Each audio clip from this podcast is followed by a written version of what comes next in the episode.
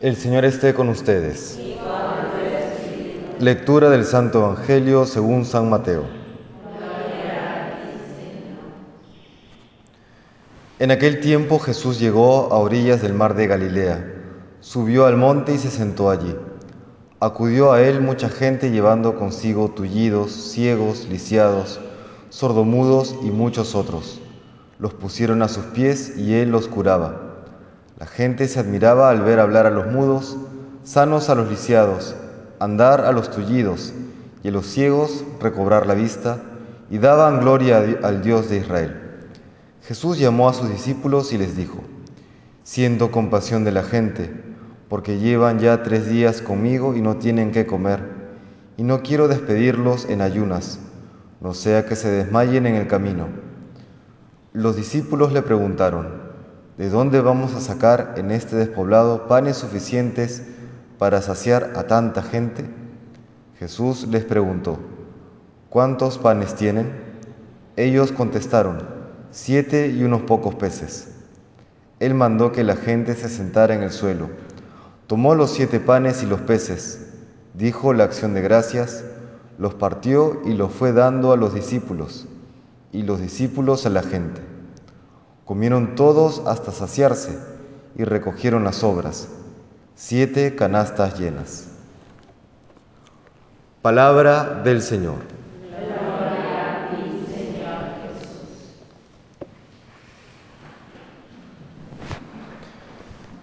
En un mundo en el que, gracias a la tecnología, cada vez más tenemos mayores posibilidades, mayores comodidades, aparentemente la solución a todo aquello que materialmente mm, podamos tener como desafío o como incomodidad, uno podría preguntarse, ¿sigue teniendo sentido el mensaje cristiano?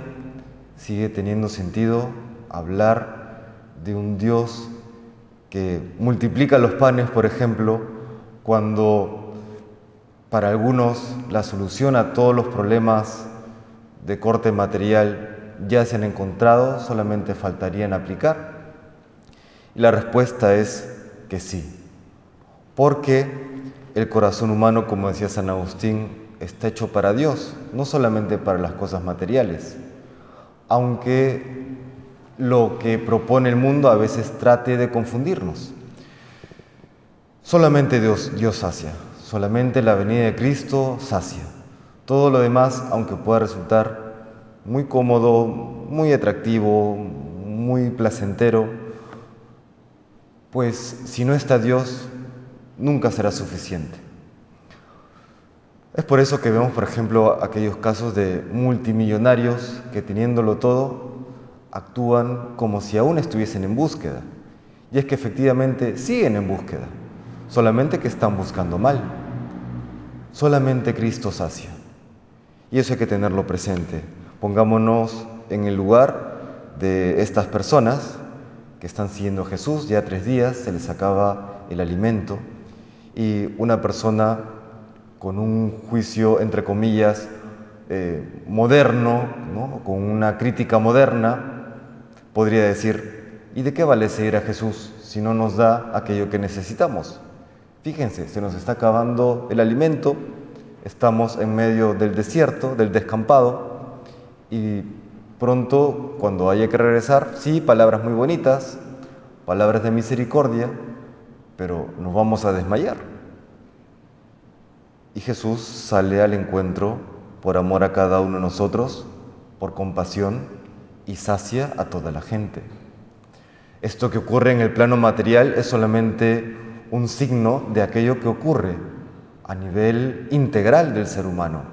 Sacia, sí, los cuerpos y sobre todo sacia las almas, sacia el corazón, sacia aquello que solamente Él puede saciar. Ante esa crítica, pero ¿cómo nos va a saciar? ¿Cómo va a hacer esto? ¿Cómo va a hacer aquello? Pues el Señor sale siempre al encuentro con su misericordia. Habrá que saber que Él supera las posibilidades humanas. Claro, esto no quita que hagamos aquello que nos toca, no es para esperar sentados, pero sí Él nos dice, confía, Busquen primero, busca primero el reino de Dios y el resto se te dará por añadidura. Haz lo que puedas y el resto se te dará si es que eres fiel, si es que somos fieles. Tengamos esto presente, no nos dejemos marear por las propuestas del mundo, que no digo que sean malas necesariamente, hay cosas muy buenas, hay tecnología muy buena cuando bien aplicada, pero muchas veces tendemos a buscar las respuestas de la existencia humana, del sentido de la vida, en aquellas experiencias adrenalíticas que podamos sentir o, por las cuales podamos pasar.